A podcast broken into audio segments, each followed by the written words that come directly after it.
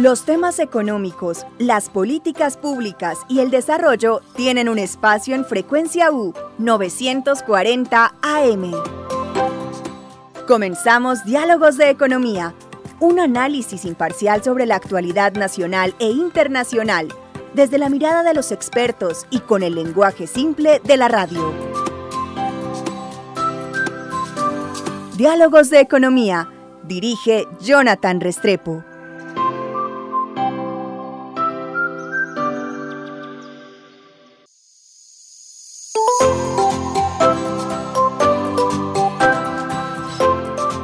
Bienvenidos al programa Diálogos de Economía, un espacio para el análisis económico, las políticas públicas y el desarrollo.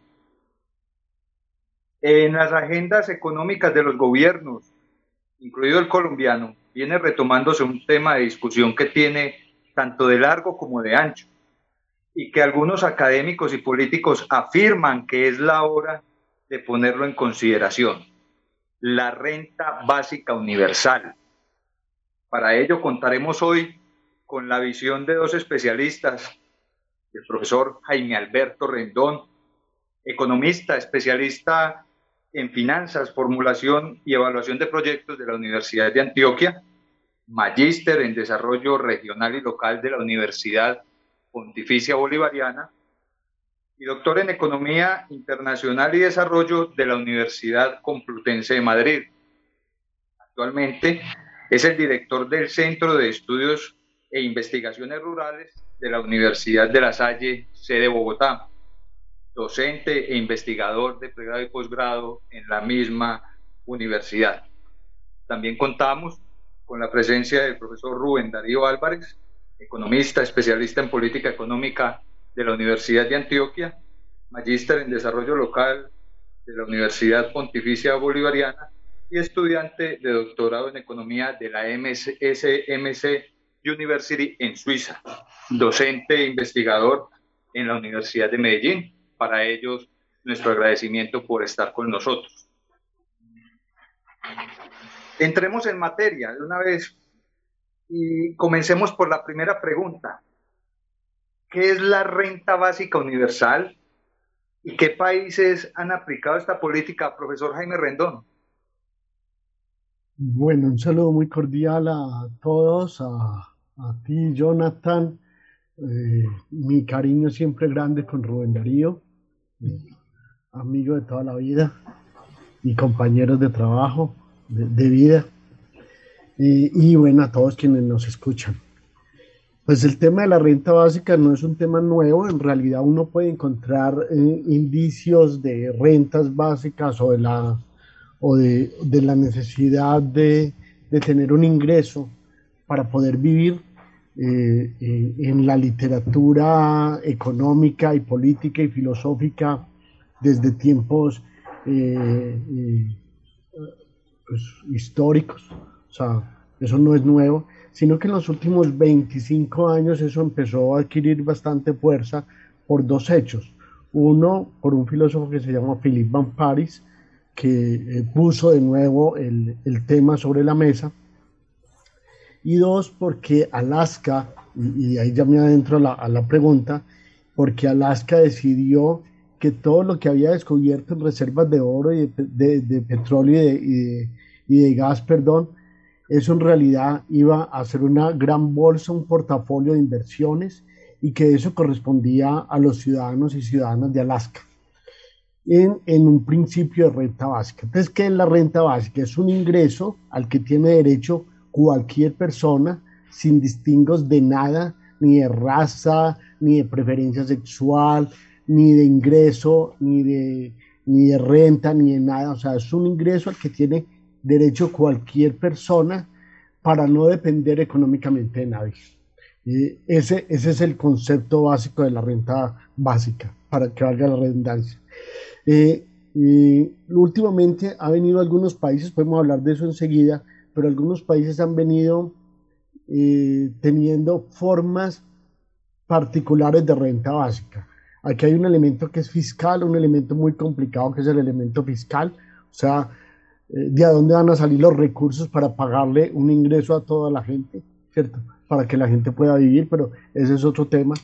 Pero hay, hay otras dudas y es, ¿y si la gente no trabaja, entonces qué hace? O sea, si a la gente le pagamos por respirar, ¿y entonces qué hace? O sea, va a mirar al techo, se va a matar, eh, se va a agarrar a hacer maldades o se va a agarrar a hacer otra cosa que se ha descubierto que, que hacen y es eh, dedicarse a cosas más lúdicas, dedicarse a emprendimientos, ser más productivos en el trabajo que tienen, en fin, todas las cosas.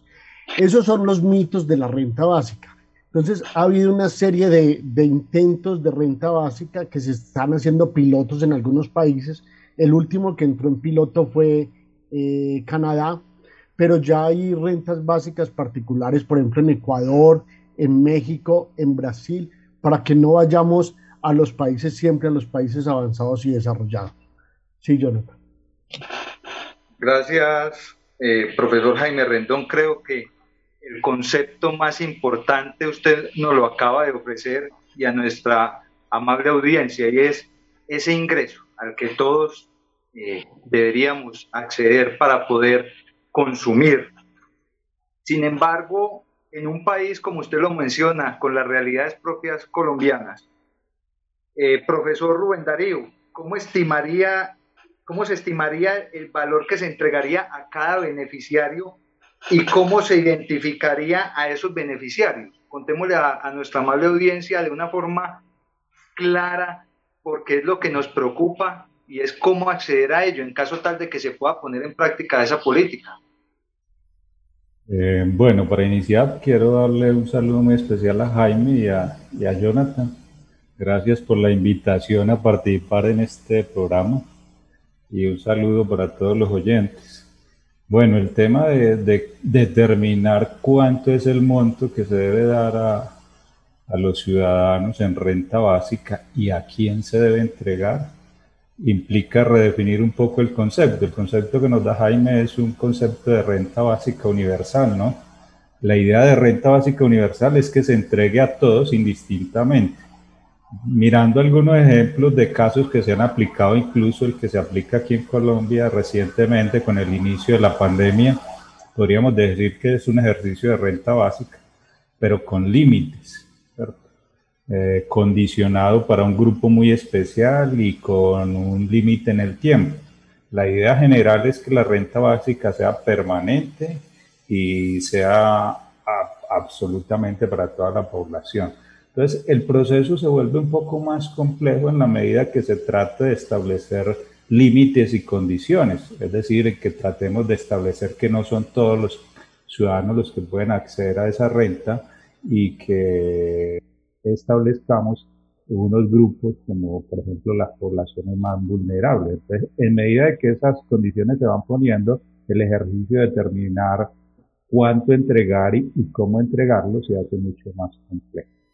Algunos ejercicios que hizo, por ejemplo, el año pasado el Departamento Nacional de Planeación implicaron a partir de la encuesta integrada de hogares determinar cuál era el grupo de población más necesitada en Colombia. Ya hacían el cálculo con la encuesta de 2018 de más o menos unos 17 millones de personas en Colombia, un poco más, que estaban en condiciones de pobreza.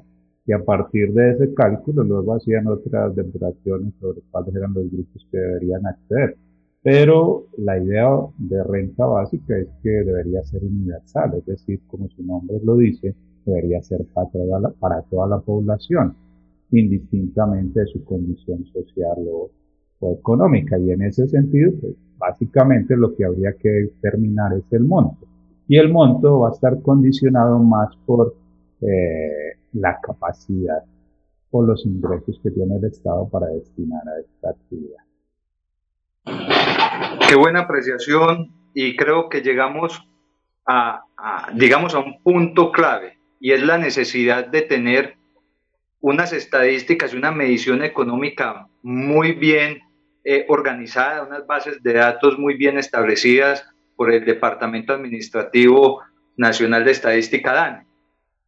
Sin embargo, de ahí entonces, eh, profesor Jaime, viene otra pregunta y es muy en concordancia con lo que nos hablaba Rubén ¿cómo se estructuraría una política de renta básica universal en Colombia? Usted nos mencionaba ahora de unos casos que han comenzado años atrás, Alaska y, demás, pero entonces, ¿cómo se estructuraría en Colombia? Y sale otras, otras preguntas de ahí mismo, que son derivadas y es, ¿quién sería el responsable de de, estructurarla, cómo se pondría en marcha en Colombia y cuál sería ese proceso de, asignación de recursos.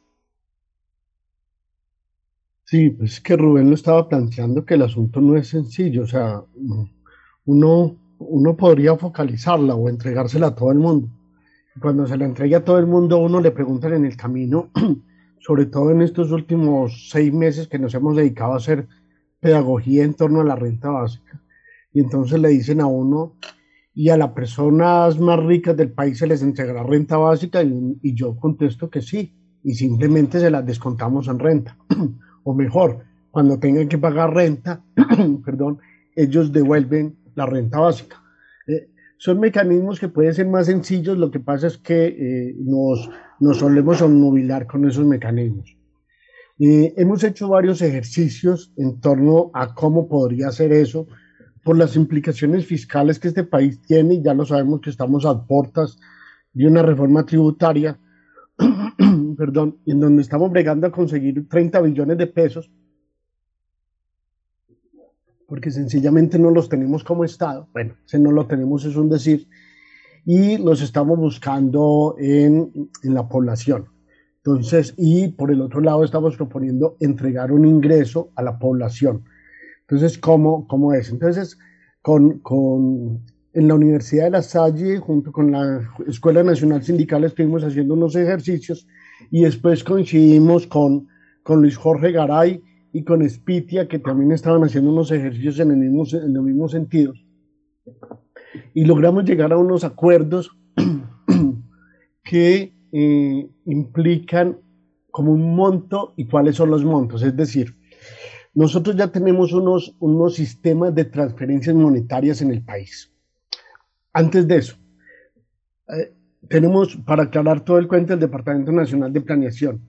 Tenemos problemas con los sistemas de información, es decir, nosotros no sabemos dónde está la gente ni qué hace la gente en este país. Lo más cercano y lo más decente que podemos tener es, es el SISBEN 4, cierre paréntesis. Entonces, este, hemos hecho algunos ejercicios de tal manera que eh, eh, saber cuánto podríamos disponer. Es decir, nosotros tenemos hogares en Colombia y hogares pobres, hogares que van entre una persona, hogares unipersonales y hogares de seis o más personas. Entonces nosotros hemos pensado que, por ejemplo, nosotros podríamos entregar una renta básica permanente, que fue la, la propuesta que se presentó en estos momentos a a discusión parlamentaria una transferencia por hogar, o sea, esto ya no es por persona, esto es por hogar, porque es que hay que hacerle la, viabilidad fiscal. Entonces, por hogar unipersonal, que sea una persona, que son 320 mil pesos.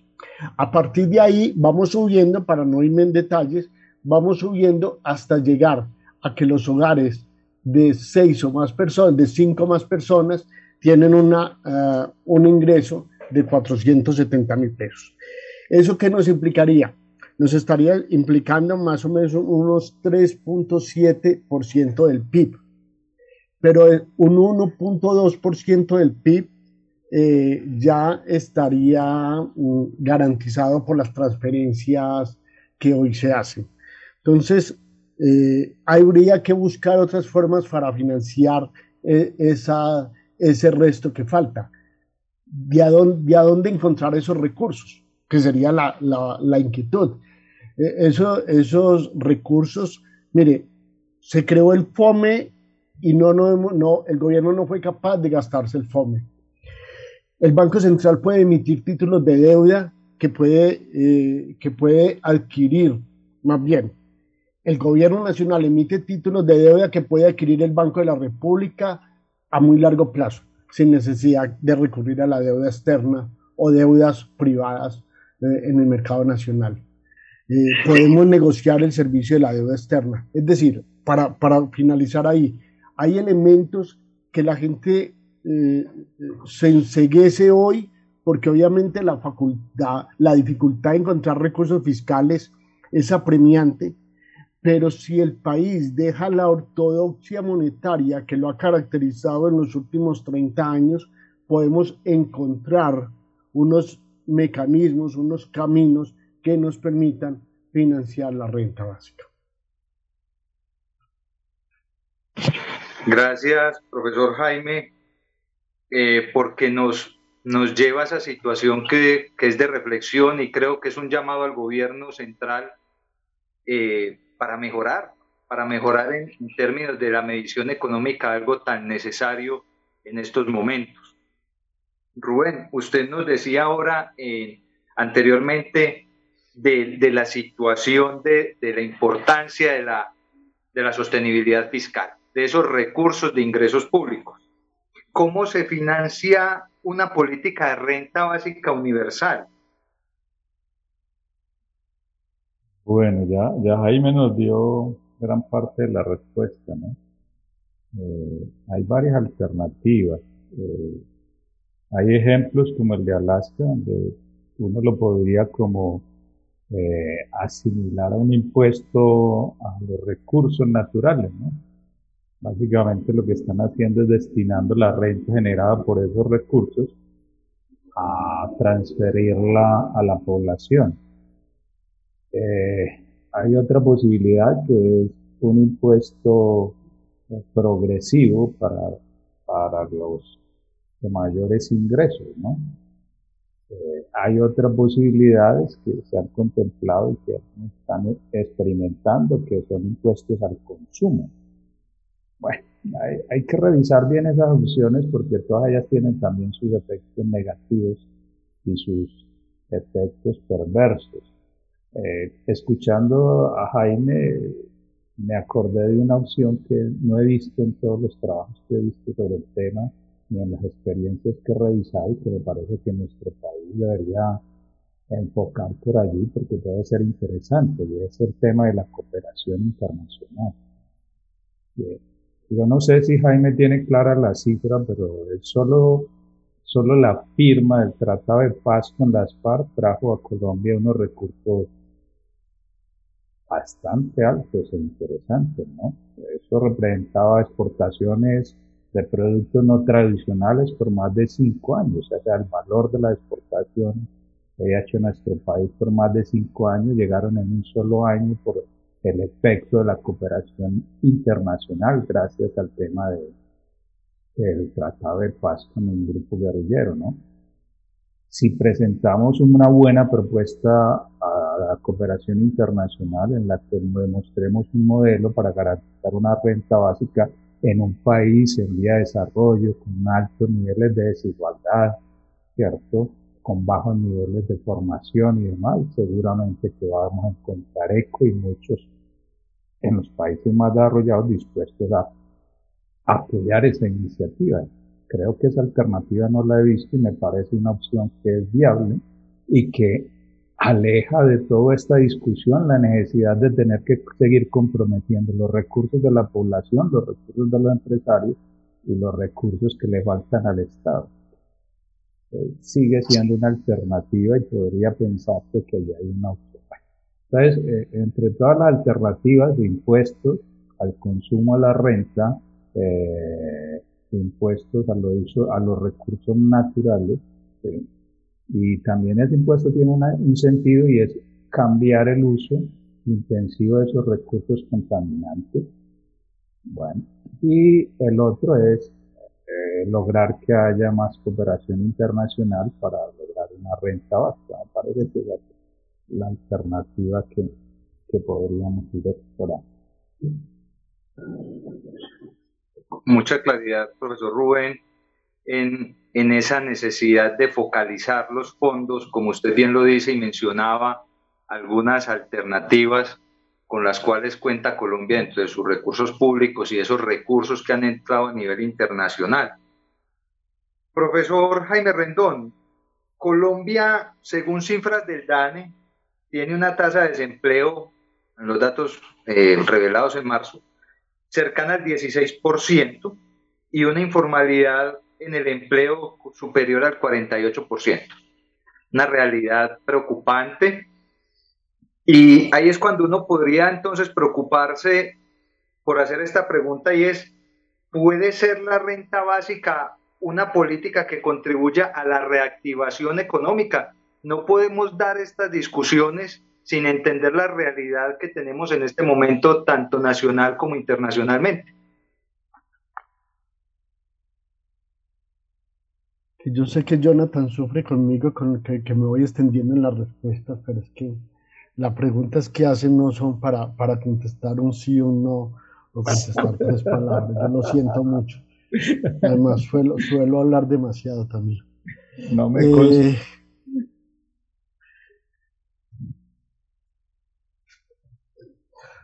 Yo no sé, tal vez Rubén quiera empezar por la pregunta, por responderla. Y, yo después, ah, dale Rubén.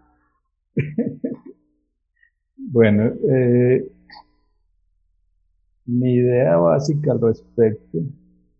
Jonathan, repíteme la pregunta para no desenfocar. Claro, claro que sí. Eh, a ver, la renta básica puede constituirse como una política que contribuya a la reactivación económica y obviamente pues lo, ponemos como en este contexto que tenemos de, crisis y dificultades en, el desarrollo económico. Ok. Eh, pues todo aquello que ayude a aumentar el ingreso disponible de la población para que haya más consumo ayuda a la reactivación. Y en la medida que le demos un subsidio a la población o le entreguemos un ingreso adicional, pues habrá más consumo y el beneficio es para para el empresario que tendrá una venta mayor. ¿no? Eh, yo, de hecho, cuando, cuando empezaron todas estas discusiones de la renta básica, lo que dije pues, muy folclóricamente de, se convirtió la discusión del aumento del salario que había hecho alguna vez el presidente Uribe en una discusión de renta básica. Para mí en el fondo es lo mismo, aunque para un grupo mayor, si se, si se aplica en forma universal, ¿no? Eh, lograr un aumento del salario es mucho más complejo que, lograr aprobar una renta básica, digo yo, porque hay que sumar la voluntad del patrón, ¿no? que, que ya sabemos que es nula a aceptar que se le aumente el salario un trabajador. Pero ¿cuál es el beneficio de aumentarle el salario o el ingreso a un consumidor? Pues nada, que al otro día el, el trabajador y más con el nivel de ahorro que tienen los, las familias colombianas más pobres, que es nulo, van a tener un demandante más de sus productos en el mercado. Yo no sé el empresario por qué se resiste a aceptar que le suban el salario al trabajador, si lo único que va a obtener es beneficio. ¿Cuándo han visto ustedes a un, a un trabajador con dos salarios mínimos ahorrando? Nada, eso todo es para el consumo. ¿Dónde queda esa platica? En la caja de la empresa con los productos que va a vender al día siguiente. Entonces, para mí, pues, es claro que si se aumenta el ingreso disponible por la renta básica o a través del salario, el resultado que vamos a obtener es simplemente mayor consumo y en este contexto de pandemia, pues reactivación de la economía en términos Claro que sí. Jaime. Muy bien, así, así, ya tengo los dos minutos que tengo y ya sé que no me puede durar más. Miren, hace, hace, hace 90 años el capitalismo encontró su solución en el estado de bienestar, es decir, en los seguros al desempleo, a, todo el fortalecimiento de la demanda agregada, para que lo hablemos en términos más técnicos. Hoy, a pesar de que algunos creíamos que la renta básica era solución para otras cosas o era reivindicación de otras cosas, Hoy la renta básica se convierte en la solución que el sistema tiene para su pervivencia. Eh, a esto hay que sumarle, a toda esta cosa del COVID, toda esta cosa de la informalidad, el desempleo, hay que sumarle la cuarta revolución, la, pérdida de los empleos por las inteligencias artificiales. No es que la gente no quiera trabajar, es que no tiene dónde trabajar. Y lo único que nos queda para poder mantener las economías es entregar un ingreso que la gente pueda consumir. No hay de otra, es que ya no tenemos otra alternativa. A modo de conclusión, amables oyentes, es escuchando a nuestros expertos, hablar de renta básica universal requiere pensar en un esfuerzo de todos los estamentos de la sociedad. Necesitamos un Estado fiscalmente sostenible, con unos recursos públicos bien gestionados, socialmente planificados y sobre todo un Estado económicamente estructurado, de la mano de las empresas, de la mano de todos los que hacemos parte de la sociedad. Necesitamos de un pacto social, pacto donde las proyecciones de desarrollo estén bien definidas, bien establecidas. A todos nuestros oyentes de Diálogos de Economía, los invitamos para que nos acompañen en una próxima ocasión en Frecuencia U. Los temas económicos, las políticas públicas y el desarrollo tienen un espacio en Frecuencia U 940 AM. Diálogos de Economía, un análisis imparcial sobre la actualidad nacional e internacional, desde la mirada de los expertos y con el lenguaje simple de la radio. Diálogos de Economía, dirige Jonathan Restrepo.